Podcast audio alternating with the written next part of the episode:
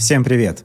Меня зовут Максим, и это подкаст «Короче, история», который я веду вместе с Гришей. Гриша, привет! Всем привет!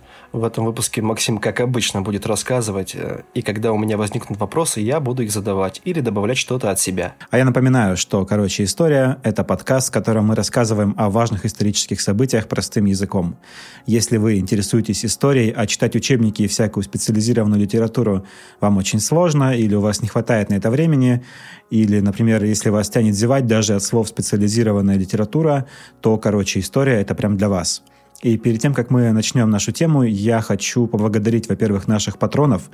А, большое вам спасибо, ребят, за то, что поддерживаете нас. У подкаста уже скоро будет два года, и подкаст во многом а, работает благодаря вам, потому что это придает мотивации. А во-вторых, я хочу пригласить вас на лекцию, которая пройдет в Москве в баре «Де-факто» 25 апреля. А, я буду рассказывать про Троянскую войну. А, все подробности будут э, по ссылке в описании, там можно будет купить билеты. Так вот, сегодня мы с вами разберем очень сложную многоплановую тему. Хотя придется, конечно, о многом умолчать, но это будет не несколько тысяч, а всего лишь несколько лет из истории Франции. Ну что же, Франция, на дворе 18 век, государство на тот момент э, было полным противоречий. Вы наверняка слышали такую расхожую фразу французское государство до революции – это лоскутное одеяло. Что же это значит? А вот что. Во-первых, страна состояла из разных провинций, которые, хотя и находились э, под властью одного короля, на самом деле были довольно слабо связаны. Представляете, между провинциями не было даже свободной торговли. То есть сейчас э, мы уже сталкиваемся с тем, что между разными государствами зачастую есть э, э свободная таможенная зона, там, например, таможенный союз, в который, в который входят Россия, Армения, там, Беларусь, кто там еще. А, так вот, между этими странами сейчас больше экономического единства, чем между провинциями Франции в то время. А в таможенном союзе хотя бы можно надеяться на то, что, возя большинство товаров из, из одного государства в другое, вы не будете платить пошлину э, при пересечении границы. И нет, это не реклама таможенного союза. А вот перевозя товары из одной провинции Франции в другую в XVIII веке, да и несколько предшествующих веков, вы первым делом встречали таможню, которая начинала вас волокитить и требовать оплатить пошлину за пересечение границы. Причем пошлины за ввоз в разных провинциях были разными. Э, я думаю, что это показывает э, такую раздробленность Франции. Во-вторых, провинции, некоторые из провинций фактически говорили на разных языках. Ну, то есть это были диалекты французского, но они довольно сильно отличались. И не будет преувеличением сказать, что когда король выезжал за пределы своей территории, Иль-де-Франс, то ему мог потребоваться переводчик. Секундочку. А, вот вопрос, а как это сложилось исторически? Я извиняюсь, что немного не по теме, но неожиданно самому стало интересно. С внутренней торговлей все ясно, но неужели провинции больше никак не соприкасались друг с другом? Да и срок такой изоляции немало нужен, чтобы диалекты настолько разошлись. Ну, вообще Франция, как бы, как и другие европейские государства, складывалась из разных государств. Э, разные территории там испытывали влияние разных языков. Где-то сильнее было влияние германского английского языка, э, германской группы. Где-то э, там гельские языки были сильнее. Там, э, допустим, Британь, э, в которой вообще сильно ощущалось влияние кельтов, э, жила как, в каких-то своих культурных э, рамках.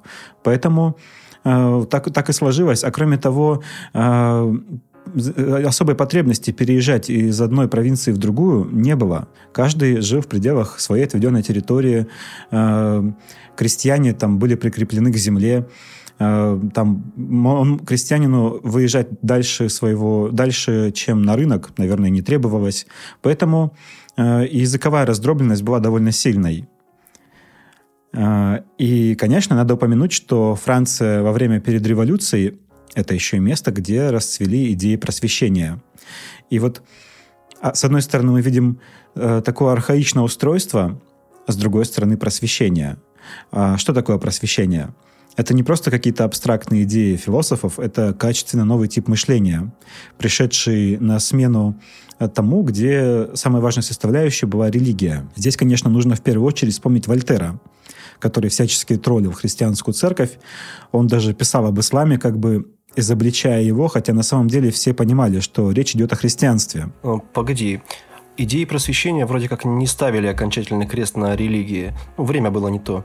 Если я правильно понял из материалов, которые прочел накануне, тот же Вольтер топил не против религии в целом, а против церквей. Хотя он и там то толкование христианские критиковал вроде, доказывая, что Бог э, типа какой-то жесткий злый день. Не так? На религии еще не ставится крест, извините за каламбур, а люди начинают задаваться вопросами. То есть это время ухода от догмы. Это время, когда догма начинает подвергаться такому пересмотру, когда люди, в принципе, задаются вопросом, а может быть в религии все не так складно? А, и недаром это время, когда люди из теистов начали превращаться в деистов. То есть э, люди стали представлять Бога не как э, существо, которое контролирует э, все, что происходит в мире, а как э, такого создателя, который запустил э, мир, э, нажа, ну, то есть провернул э, ключ, э, и дальше мир поехал сам по себе, а Бог на него больше не влияет. Это вот доктрина деизма. Э, и во Франции как раз многие в период просвещения стали э, писать так, что мы видим, что они были деистами. А, и вот э, тот же Вольтер, о котором я начал говорить, э, он он ни, ни в коей мере не пытался там э, рассориться с христианством, хотя у него это, в общем-то, получалось, потому что как-то за его писанину он был заключен в Бастилию, причем два раза. Затем ему удавалось э, бежать из Франции каждый раз, когда он вызывал недовольство, и таким образом он э, спасался от э, тюрьмы. А следующий шаг просвещения – это атеизм, и какие-то из просветителей к нему пришли. И если, наверное, самым ярким представителем первого этапа просвещения для меня является Вольтер, то следующий этап – это, конечно же, Жан-Жак Руссо – именно ему современный мир обязан идее о том, что все люди рождаются равными и что право должно быть единым для всех. То есть, конечно, все понимают, что умный не равен глупому, а богатый не равен бедному, но закон в идеале должен быть одинаков для них – это практически, практически аксиома, на которой строятся современные правовые системы. Да, можно поспорить с этим, сказав, что все это бывает только в идеальном мире, но мы видим, что с тех пор завидным постоянством правовые системы как минимум декларируют то, что люди рождаются равными, и что закон должен быть один для всех. И интересно, что довольно часто закон действительно работает так. Забегая вперед, во Франции времен революции это равенство обеспечивалось гильотиной – мы об этом еще вспомним. Но типа раньше для простолюдинов и для дворян применялись разные виды казней. Какие-то казни типа были не портили благородство, такого флера благородства а какие-то виды казней там были только для бедняков. А более того, хотел добавить, что именно гильотинирование продвигалось как самый такой наигуманнейший способ убиения на тот момент. Однако не такой зрелищный, наверное, как тоже сожжение или четвертование – Конечно, конечно, потому что раньше там люди собирались посмотреть э, на казнь на Гревской площади э, в Париже, где людям отрубали голову, потом эту голову показывали всем. Э, а с гильотиной там особо и показывать нечего, то есть просто вжух, и все, и человек уже мертв. Я даже где-то читал, что были, были такие народные недовольства о том, что ну, зрелищности нет. Мол, приходишь три минуты, и все, то есть можно расходиться. Это печально. Да, кстати, ну, увидим, увидим, что там, когда будем говорить про Дантона, мы об этом вспомним. А, некоторые из философов просвещения носят гордое звание энциклопедистов. Это потому, что они создали труд под названием «Энциклопедия», подобный тем энциклопедиям, которые вы читали в детстве. То есть прямо со статьями об окружающем мире. И, конечно, для церкви это было красной тряпкой, таким очень важным раздражающим фактором, потому что всем же понятно, откуда настоящий верующий должен черпать свои знания об окружающем мире. Ну, конечно же, из Библии. А во-вторых, там в энциклопедии иногда писалось такое, и надо понимать, что все эти идеи просвещения пользовались успехом, потому что французская философия в это время, она довольно проста для понимания. Всем ясно, как она связана с жизнью. Это очень далеко от э, немецкой философии, которую нужно штурмовать без всякой гарантии взять это здание штурмом с первой атаки.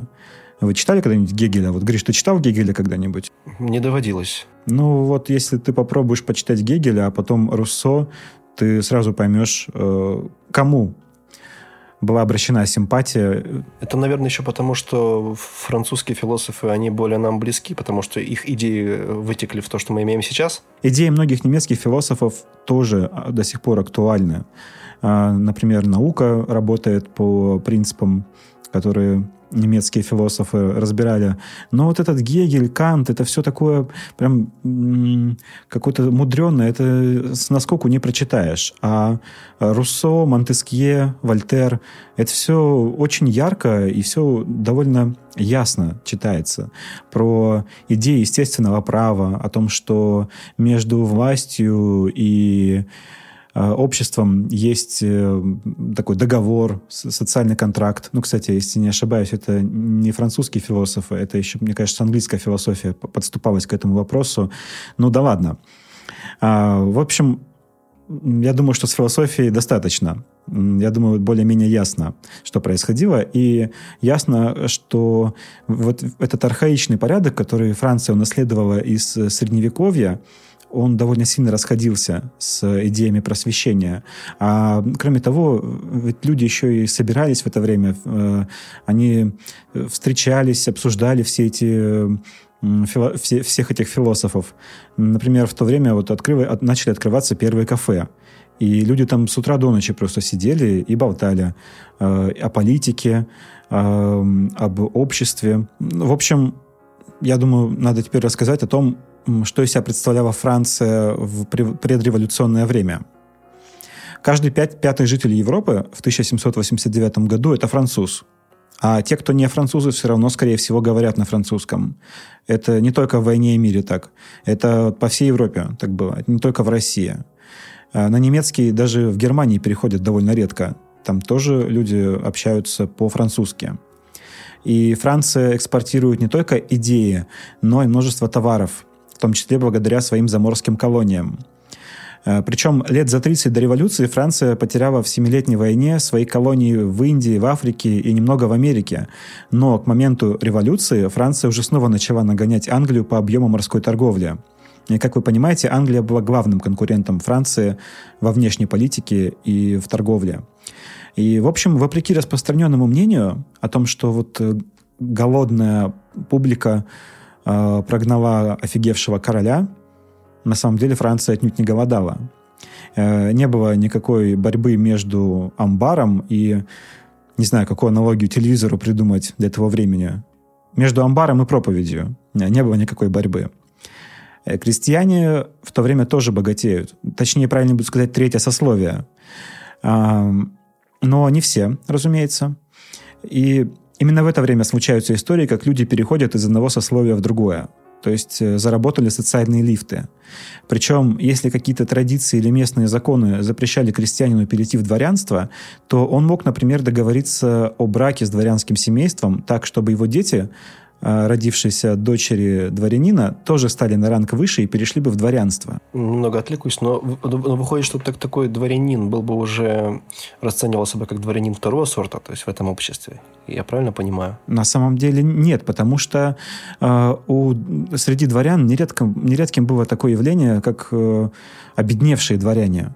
То есть, э, если мы видим, с одной стороны, вот недавно проскочившего в дворяне представителя третьего сословия, а с другой стороны, обедневшего дворянина, ну, э, я думаю, что с кем из них дружить, с кем из них иметь дела, это будет э, в большей степени э, зависеть от обстоятельств, от, от контекста, но не было так, чтобы разбогатевший э, недавно крестьянин, перескочивший в дворянство, был как, как-то пользовался бы меньшим уважением.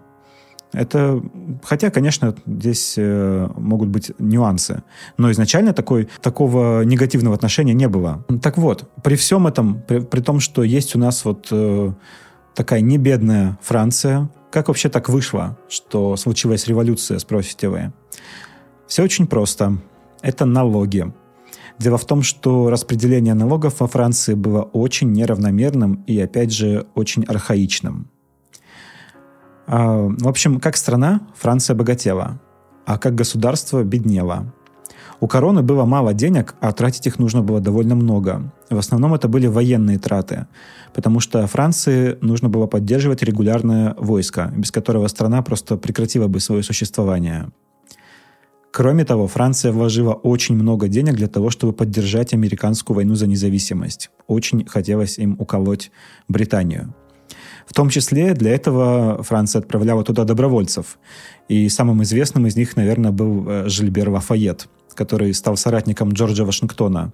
Он, кстати, потом назвал своего сына Джорджем Вашингтоном. Так сильно ему это запало в душу.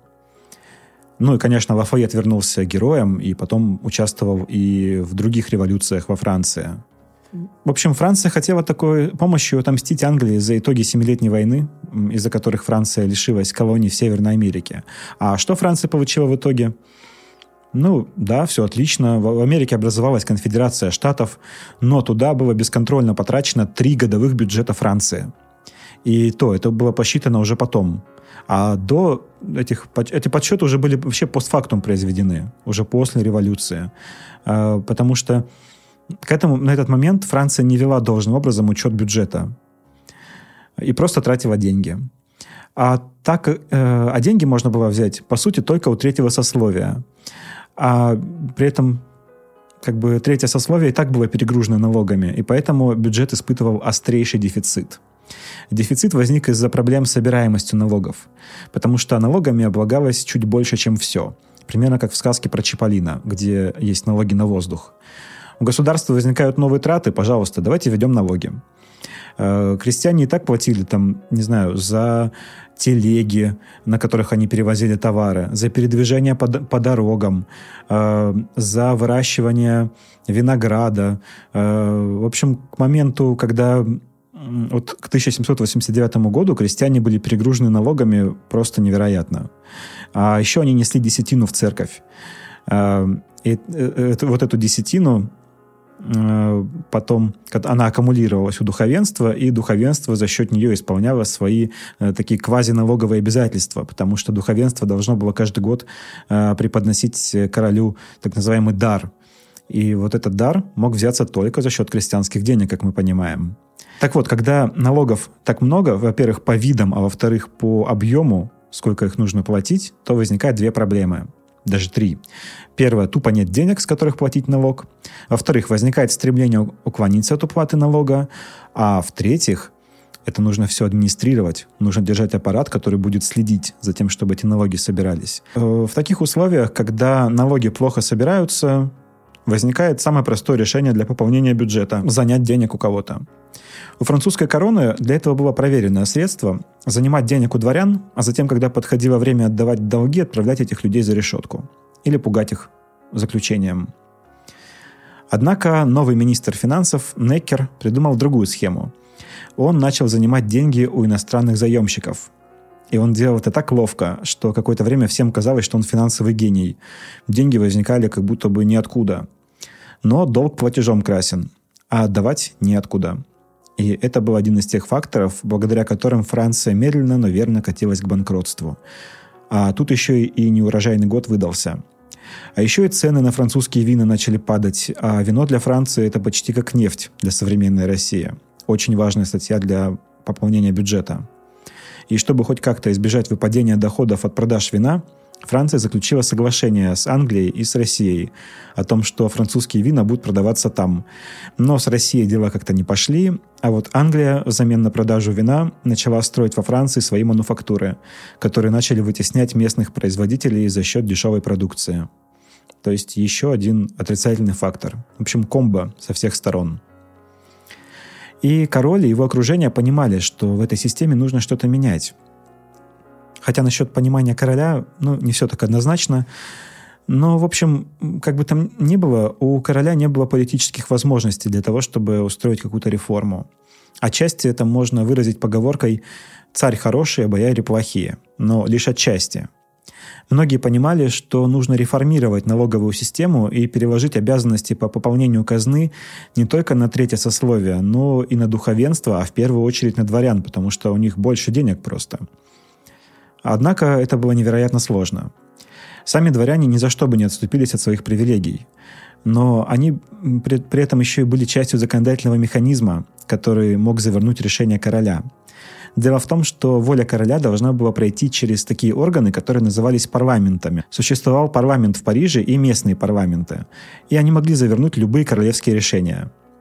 Им нужно было для принятия королевских решений и для придания им силы закона проверить соответствие королевских актов местным традициям и местным законам. И, конечно, парламенты могли в любой момент сказать, что воля короля не подлежит применению. Вот так э, просто устроено. Э, и причем Людовик XV, дед того короля, при котором произошла революция, он пытался распустить парламенты и даже распустил. Казалось бы, теперь королю можно делать все, что хочешь. Но король умер, да здравствует король. И вот молодой внук Людовик XVI попал под влияние дворян, которые сказали, что надо бы тут провернуть фарш назад и снова утвердить парламенты. И Людовик сделал это. И снова все, приш... все возвратилось на круги своя. Потом, когда он уже понял, что сделал, то пытался их снова распустить, он пытался собрать представителей разных сословий, чтобы они приняли решение о реформе налогов, так называемое собрание нотаблей. Но все было бесполезно. Видно было, что дворяне и духовенство блокируют все запросы короля и его министров, направленные на пересмотр налоговой системы. В конце концов, в 1789 году было принято решение собрать Генеральные Штаты – то есть представителей всех трех сословий со всей страны, которые должны были представлять э, народ всей Франции. Королю это нужно было для того, чтобы новая финансовая политика могла на что-то опереться, чтобы она была легитимной. То есть, чтобы реформа была не просто каким-то актом короля, а волей всего народа. Так вот, э, что такое генеральные штаты? Это вот собрание представителей э, всех трех сословий. Последний раз Генеральные Штаты перед этим собирались более чем сто лет назад, и в тот раз голосование проходило по принципу «одно сословие, один голос». Этот порядок никто особо не собирался реформировать, кроме третьего сословия, которое, как вы понимаете, было больше всех заинтересовано в реформе, чтобы переложить налоговые обязанности – на дворян и на духовенство. Пошли ожесточенные споры о том, как будут голосовать Генеральные Штаты. Представители третьего сословия выступали за голосование по принципу «один человек, один голос», что кажется довольно справедливой идеей. Два других сословия считали, что нужно сохранить прежнюю концепцию «одна палата, один голос». Но третье сословие видело в этом несправедливость. А ведь что духовенство, что дворяне могли при этом говорить за всю страну а их процентное соотношение от всего населения Франции было ничтожным. Поэтому, если собрать вот так вот генеральные штаты, то, по сути, нельзя сказать о том, что этот орган представляет интересы всей страны. Тут король задумался и принял такое половинчатое решение. Э, сказал А, но не сказал Б. Он разрешил э, генеральным штатам э, собраться в составе два раза, в два раза большем, чем другие палаты. А, то есть, э, если посмотреть на состав Генеральных Штатов, то представители третьего сословия будут занимать в нем половину, а представители духовенства и дворянства по четверти. С другой стороны, не было принято решение о том, что голосование будет проходить по принципу «один человек, один голос». А, и поэтому толку от такого представительства было все равно мало. И споры о порядке голосования, они все продолжались, продолжались. Э, и в один прекрасный день третье сословие решило собраться отдельно в одном из залов Королевского дворца, который известен как зал для игры в мяч. Э, это было вызвано тем, что э, депутаты вообще пытались собраться в прежнем зале, но он был закрыт потому что его готовили для визита короля. Король хотел прийти и разрешить эти споры, выслушать мнение представителей всех сторон, а, но представители третьего сословия обнаружили, что зал для собраний закрыт, и выбрали себе какой-то другой зал. И там они, э, в общем, произнесли э, клятву о том, что они не разойдутся до тех пор, пока цели собрания не будут достигнуты. Э, и они решили, что они с этого дня будут называться национальным собранием. Логика была такая, что вот мы здесь, представ... Э, мы здесь представляем интересы всего народа. Нам больше всего понятно, что хочет простой народ, э, чего хочет Франция. А дворяне и духовенство – это просто люди, которые вцепились в свои должности, в свои привилегии и не хотят никаким образом их уступать. Король отреагировал на это крайне вяло. А скорее всего он просто боялся повторить судьбу английского короля Карла I, которому в ходе революции отрубили голову. Национальное собрание почувствовало, что король дал слабину, и в итоге объявило себя национальным учредительным собранием, заявив таким образом, что оно теперь выше монарха. А затем к нему присоединились сочувствующие священники и дворяне, а, ведь э, среди них были те, кто перед этим был представителем третьего сословия, и были просто сочувствующие люди. А затем король продолжил э, свою политику уступок и сказал двум оставшимся сословиям в полном составе присоединиться к Национальному учредительному собранию. Это, наверное, одна из лучших иллюстраций того, что политика – это искусство возможного. Я хотел спросить про Генеральные Штаты. А как ситуация обстояла в этот момент? Все ясно насчет третьего сословия. И мне интересно, эти изменения, когда последний раз, век назад, Генеральные Штаты созывались, ситуация была, я так понимаю, иной. Э, третье сословие имело тот же вес, что имеет сейчас, ну, за исключением того, что у них было меньше представителей. Ну, смотри, э, вообще, если посмотреть, то третье сословие, когда она собиралась там чуть больше, чем сто лет назад, Э, оно не имело никакого, никакого веса вообще в Генеральных Штатах, потому что два других сословия могли задавить его просто. То есть э, вот если представить себе голосование по вопросам налогов, э, выносится голосование, спрашивают Генеральные Штаты, как вы думаете, надо ли переложить налоговое бремя на дворян и духовенство? Третье сословие говорит, да. Дворяне говорят, нет. Э, и духовенство говорит нет. Вот. Поэтому э, можно сказать, что в таком виде у третьего сословия в Генеральных Штатах нет вообще никакого веса. Э, если только мы не перейдем к системе голосования э, один человек, один голос. Ну, то есть это революция. Отлично. Ну, вот, в принципе, э, если бы такая уступка была бы произведена, то, наверное, все пошло бы совсем по-другому. Но в итоге все сложилось, как сложилось, и французам стало понятно, что наступает эпоха нестабильности. В стране непонятно, кто правит. То ли король, то ли национальное учредительное собрание. А с финансами, я напомню, все продолжилось, ситуация продолжала ухудшаться. И вот в этот момент э, еще и цены растут на все. А в основном на хлеб. А хлеб – это вот еда простолюдинов. И по Парижу разносятся слухи о том, что в предместьях города грабежи и хаос. Народ в Париже организуется в милицию, то есть ополчение. И это ополчение идет к мэру города, а точнее к человеку с должностью купеческий приво, и они просят выдать им оружие. А мэр отказывает.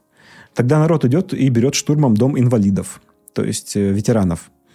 Там они находят мушкеты, но пороха в них недостаточно, и у кого-то появляется светлая, в кавычках, мысль, а не пойти ли нам в Бастилию? Там есть порох и еще оружие. К тому же Бастилия была политической тюрьмой, где отбывали свой срок политзаключенные. Хотя именно на тот момент э, политзаключенных там было всего 7 человек. Может быть, даже, кстати, не все из них были политзаключенными. Э, в общем, происходит штурм Бастилии. И это очередная мрачная страница французской революции. Когда милиция подходит к Бастилии со своими требованиями, ну, как они же не через стену кричали, они отправили делегацию э, к маркизу Деване, который был комендантом Бастилии. И маркиз отказывает этой делегации в том, чтобы выдать порох. Причем несколько раз. Тогда толпа раздраженная сносит мост и врывается в Бастилию, где их встречают залпом. И от этого залпа погибает около 100 человек. Но этого оказывается недостаточно, чтобы затушить этот огонь, и Бастилию берут штурмом. Даване перед тем, как сдаться, договаривается о том, что защитникам Бастилии сохранят жизнь. Но договариваться с толпой сложно. В итоге ему отрубают голову и носят ее на пике по городу. Э, интересно, что король никак на это не отреагировал. И не было никакого указания с его стороны наказать э, виновных в этом убийстве. Видимо, он боялся разозлить толпу еще больше. Э, никак он не отреагировал, кстати, на убийство главы правительства по фамилии Фулон и издевательство над его трупом. Этим он просто открыл ящик Пандоры. Но, тем не менее, штурм Бастилии считается таким знаковым событием революции. По сути, это символ революции. Несмотря на то, что сама Бастилия в плане практическом себя почти ничего не представляла. То есть э, политзаключенных там всего 7 человек, э, поэтому что такое Бастилия? Это просто символ. А, тем не менее, бунты и грабежи, которых так боялись жители Парижа, и страх которых э, привел к взятию Бастилии, на самом деле это все имело место. Э, крестьяне и рабочие действительно вот уже к этому моменту голодали. А тут почувствовали вольницу и бессилие власти. Кроме того, их раздражали дворянские привилегии. Э, и вот э, эти бунты начали вспыхивать в, по всей Франции. И военных сил на подавление этих бунтов не хватало. И стало ясно, что с бунтовщиками нужно как-то считаться.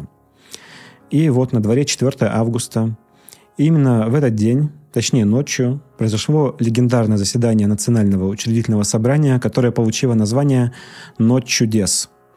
Именно в этот день, точнее в эту ночь, э, все дворяне один за одним взяли и отказались от своих привилегий. Э, ну, как, некоторые привилегии, они от, от них отказывались безусловно, а Некоторые привилегии, там, земельные, допустим, переходили к крестьянам э, в порядке выкупа, то есть нужно было что-то заплатить. И обо всем об этом был составлен большой программный документ, который в итоге стал основой Декларации прав человека и гражданина. Но король эту декларацию, однако, отказался утвердить. Что происходит в это время э, в учредительном собрании? Э, вот если разобрать эту кухню изнутри. Там было несколько тусовок из депутатов. Их нельзя называть партиями, это скорее такие клубы по интересам. В принципе, они возникли еще до «Ночи чудес» и даже еще до того, как Генеральные Штаты стали национальным собранием. Самым влиятельным был бретонский клуб, э, костяк которого, как вы понимаете по названию, состоял сплошь из бретонцев. Uh, причем, кстати, вот этот бретонский клуб, он сложился еще прям до созыва Генеральных Штатов. Это были люди, которые собирались вместе и обсуждали, uh, как нам обустроить Францию. И вот в этом клубе были всяческие личности, которые потом окажут огромное влияние на ход событий. Это Аббат Сиес, граф Мирабо, э, такой авантюрист э, с судьбой покруче, чем у графа Монте-Кристо. Э, это Эгион, который запустил «Ночь чудес» своим отказом, своим предложением дворянам отказаться от привилегий. И, конечно, Максимилиан Робеспьер, юрист средней руки, который бы, наверное, прозябал в своей профессии безвестным, не был таким успешным. Э, это человек, которого революция вознесла очень высоко. Э, в общем, учредительное собрание после всех этих событий думало о том, как будет устроена власть. Там шли разговоры о Конституции, и в собрании были разные мнения по этому поводу. И вот э, люди в разные тусовки в национальном учредительном собрании они разделились э, по группкам. Прям по двум разделились на две большие группы. Вот слева от короля и справа от короля. Это вот э, термины, которые сейчас используют, э, когда говорят о левых и правых. Э, в общем, сейчас попробую дать вам представление о них в разрезе истории французской революции. Все довольно просто. Э, консерваторы, которые выступали за сохранение старых институтов, в частности монархии, э, которые давали королю какие-то эм, права, допустим, право абсолютного вето, которым король мог отменить любой закон, вот они сидели справа от короля. А те, кто был за прогрессивные меры, за, за движение вперед, за освобождение, снос старого порядка, за то, чтобы не давать королю э, абсолютного вета, давать только относительное вето, которое можно преодолеть, э, вот они сидели слева от короля. И вот эти термины постепенно стали использовать применительно и к другим странам, и к другим режимам. То есть э, вне зависимости там, от того, к какой партии человек относится, он может быть э, там правым или левым. Ну, сейчас, правда, это конструкции эти усложнились, они меняли смысл многократно. Но это восходит вот э, к национальному учредительному собранию э, Франции. Э, среди левых выделялся Якобинский клуб или Общество друзей Конституции. В принципе, Якобинский клуб – это вот э, немножко переросший, такой качественно изменившийся бретонский клуб. Эм, кроме того, там была группа конституционалистов во главе с графом Мирабо, который, слава богу, умер от перитонита и не дожил до диктатуры Якобинского клуба, э, где ему бы точно пришлось зайти на эшафот и погибнуть от гильотины. И все эти движения затем сыграют свою роль в формировании новых законодательных органов, к которым мы еще подойдем. Итак, что мы имеем? Генеральные штаты преобразовались в учредительное собрание, которое приняло Конституцию и ограничило власть короля. Страна стала дуалистической монархией, в которой было как бы два центра силы – король и парламент. А по сути один, потому что король-то был слабоват как политик, да еще и фактически находился на этот момент в плену у учредительного собрания. В общем, король не обладал никакой фактической властью, но все-таки роялисты в учредительном собрании отвели ему по, конститу по Конституции роль главы исполнительной власти – Законодательной же властью стал парламент из 745 человек, в состав которого вошли многие депутаты учредительного собрания. По Конституции страна стала полусветским государством, а, хотя, наверное, более светским, чем многие, которые называют себя светскими. Это, судя по всему, следствие того, что земельные наделы у духовенства изъяли для борьбы с финансовым кризисом – но, тем не менее, в каждом приходе э, священник теперь избирался прихожанами. И в этом голосовании участвовали и атеисты, и протестанты. И, конечно, Папа Римский в ответ на это был крайне обеспокоен.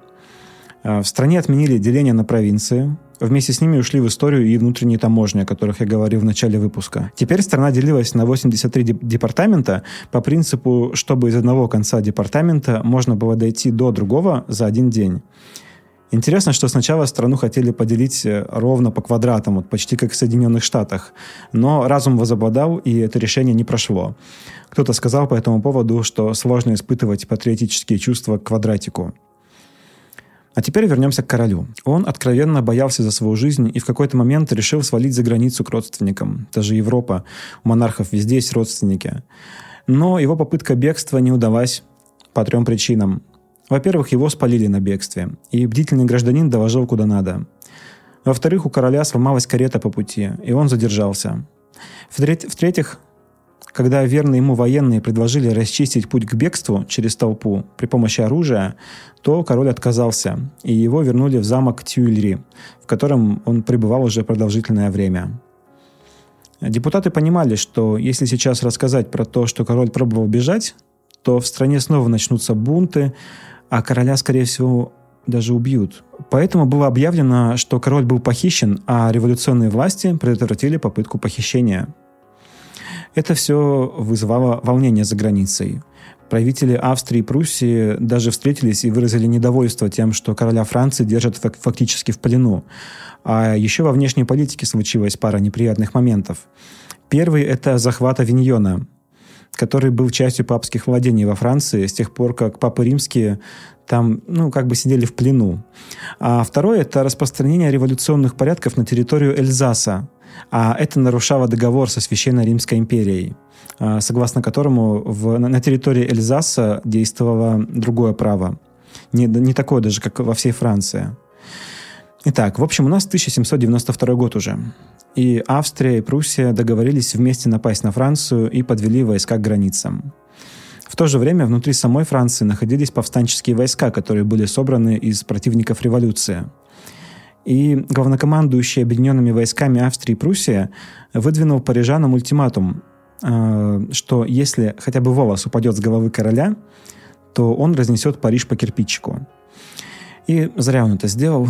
Парижане в ответ сбунтовались, объединились в самозванный орган власти, назвались коммуной и решили, что короля нужно не зложить. После чего стали штурмовать Королевский дворец, в котором вообще-то было место сбора парламента, э, то есть законодательного собрания. И часть гвардейцев короля покинула э, этот дворец и присоединилась к мятежникам. Часть гвардейцев осталась с ним, в том числе и швейцарские гвардейцы. Они довольно успешно отбивались, но Людовик сам в итоге приказал сложить им оружие – он был схвачен со своей семьей, с несколькими слугами, но в большинстве своем слуги были убиты. Парижская коммуна после этого объявила о низвержении короля, о распуске парламента и о том, что нужно снова собраться и написать новую конституцию. И они объявили, что вот в ближайшее время соберется новый учредительный орган под названием Национальный конвент. В это время армия Пруссии и Австрии продолжает продвигаться вглубь страны. Э, внутри страны это вызывает слухи о заговоре и о пятой колонии внутри. Ну, как часто это бывает, что нации нужно сплотиться, нужен какой-то враг, с врагом снаружи сражаться тяжело, а вот с врагом внутри это, это довольно просто. В результате произошла резня, которая вошла в историю как сентябрьские расправы. Самым жутким эпизодом этого является, конечно, убийство принцессы Ламбель, подруги Марии Антуанетты. Этой девушке отрубили голову после жесточайших надругательств. Потом понесли эту голову к парикмахеру, чтобы тот навел ей прическу и напудрил. После чего эту голову понесли показать Марии Антуанетте через окно, э, насадив ее на пику, от чего она упала в обморок, хотя обычно она отличалась хладнокровием и сдержанностью. В это, в это же время был избран Национальный конвент, э, новый парламент из 749 человек. Примерно треть людей в нем уже работали в учредительном собрании и законодательном собрании. Ну и, само собой, в конвенте были группировки из депутатов. Самыми влиятельными были жерандисты и монтаньяры, которые проявили себя еще во время работы в законодательном собрании. Монтаньяров э, в советское время было принято называть якобинцами. Это до сих пор э, распространено. Э, якобинск, якобинская диктатура, говорят. Но это не совсем правильно. Якобинский клуб, из которого выросли монтаньяры, все-таки более общее название. И жерандисты тоже состояли в, якоби, в якобинском клубе. А монтаньяры – это именно фра фракция в парламенте, которая занимала сектор под названием «Гора». Отсюда их название – монтаньяры. Ими управлял такой триумвират детей революции. Это Робеспьер, Марат и бывший до этого журналистом Дантон. В это время происходит сразу несколько событий, важных для революции. Во-первых, французская армия умудряется отбивать атаки Австрии, Пруссии и присоединившегося к ним Пьемонта. А во-вторых, конвент решает казнить короля. Происходит суд, на котором короля обвиняют в госизмене, его винят также в переписке с роялистами, в намерении сбежать из страны, в том, что он переписывался с графом Мирабо. А, по мнению депутатов, это означает, что король э, подкупил графа Мирабо. Эм, хотя на самом деле Мирабо переписывался с королем, потому что он понимал, что это единственный способ э, сохранить королю жизнь э, и избежать каких-то резких преобразований Некоторые депутаты во время обсуждения казни уверяют, что этот вопрос должен решаться только путем обращения к народу, через плебисцит, потому что казнить короля — это против Конституции. Это вопрос, который как бы стоит над ней, поэтому нужно спросить мнение народа. Но Робеспьер говорит, что нет. Казнь короля – это безусловное благо. А народ, по его мнению, полон быдла, который этого блага не понимает. А понимающие вот все до одного сидят в парламенте. Поэтому нужно этот вопрос э, обсудить среди достойных, как он считал, людей, среди парламентариев. В итоге понятно, что парламент проголосовал последовательно сначала за то, чтобы решить этот вопрос внутри парламента, затем о том, что короля следует э, признать виновным, и о том, что король подлежит казни. Три голосования было. А Людовик XVI довольно неуверенный всю свою жизнь, довольно тихий, сомневающийся, колеблющийся, принял смерть достойно и заявил перед казнью, что он ни в чем не виноват и что заранее прощает своих убийц. А в это время в заточении остается его жена Мария Антуанетта вместе с как бы наследником Луи Шарлем, э, которого герцог Прованский, брат Людовика, э, провозгласил Людовиком XVII, наследником, и сказал, что берет на себя должность регента наследника, потому что Людовик XVII вступил в монаршую должность по принципу «король умер, да здравствует король». Однако Людовик XVII смог бы стать фактическим королем только при помощи иностранного вмешательства, которое на этот момент Франция почему-то успешно отбивала. Наверное, потому что людей было много. много. Как я говорил, э, каждый пятый житель Европы в этот момент француз. А, хотя, конечно, у стран Европы после казни Людовика XVII появилось очень много э, таких достаточно жирных поводов для того, чтобы объединиться против Франции. Это и территориальные претензии, и возможность установить контроль над Францией, посадив на трон своего ставленника. Вот. Ну и вообще, в принципе, они боялись экспорта революции, что революция захватит э, и другие страны Европы. И таким образом возникла первая антифранцузская коалиция, куда входила чуть ли не вся Европа, включая Россию, и Франции пришлось сражаться с э, этой коалицией. Франция ответила призывом войска, что отозвалось бунтами. И самым ярким и значительным был бунт в департаменте Вандея. Э, по сути, это было движение, направленное против революции. Когда есть контрреволюция, то в ответ возникает террор. И здесь, наверное, будет уже избыточным для нашего формата лезть в подробности о том, как происходили заседания конвента, о кон- конфликте конвента с коммунной. Достаточно будет сказать о том, что в итоге сложной политической борьбы э, власть в конвенте была полностью захвачена монтаньярами. А если точнее, то практически всю власть сосредоточил в своих руках Робеспьер – Именно под его влиянием были максимально упрощены судебные процедуры, но суд еще оставался формальным. Э, были гильотинированы множество людей, десятки тысяч. Э, помимо Вандеи восставали и другие города. Леон, Нант. И туда прибывали представители конвента и устраивали там красные свадьбы. А если точнее, то революционные свадьбы. Сейчас расскажу, что это такое. Вообще, самая распространенная казнь в то время – это гильотина, как мы уже говорили, которая приравнивала представителей всех, всех сословий. Но в какой-то момент для расправы вот с э, бунтующими провинциями, с бунтующими какие провинции, провинции уже нет в это время, с бунтующими департаментами и городами, э, показалось, что даже гильотина уже не справляется, что это нужно ее там смазывать, это слишком запарно. В итоге людей расстреливали, расстреливали из картечи, а иногда просто топили. Вот в Нанте, например, устраивали те самые революционные свадьбы, когда мужчину и женщину связывали спина к спине и топили. В общем, жуть. Со временем стало ясно, что Робеспьер устраивает террор не просто для того, чтобы расправиться с контрреволюцией, не только для того, чтобы э, поубивать мятежников. Э, конец террора и царство добродетели все откладывались, и Робеспьер он э, говорил такие фразы, которые сводились к следующему. «Потерпите, пожалуйста, и вот еще немножко людей убьем, и вот тогда заживем». А, но со временем стало ясно, что таким образом идет расправа с политическими конкурентами. Дошло до того, что Робеспьер расправился с Дантоном, э, своим другом и вообще вторым по важности человеком среди монтаньяров. Виноват Дантон был, по сути, лишь в том, что призывал проводить репрессии умереннее. И перед казнью Дантон прокричал «Робеспьер, ты следующий!» и попросил, чтобы его голову показали народу, потому что, по его мнению, она это заслужила. И это как раз вот к вопросу о зрелищности, э, который мы с тобой обсуждали, Гриш, в начале выпуска, о том, что Дантон хотел, чтобы его казнь прошла зрелищней, красочней, чтобы людям было на что посмотреть.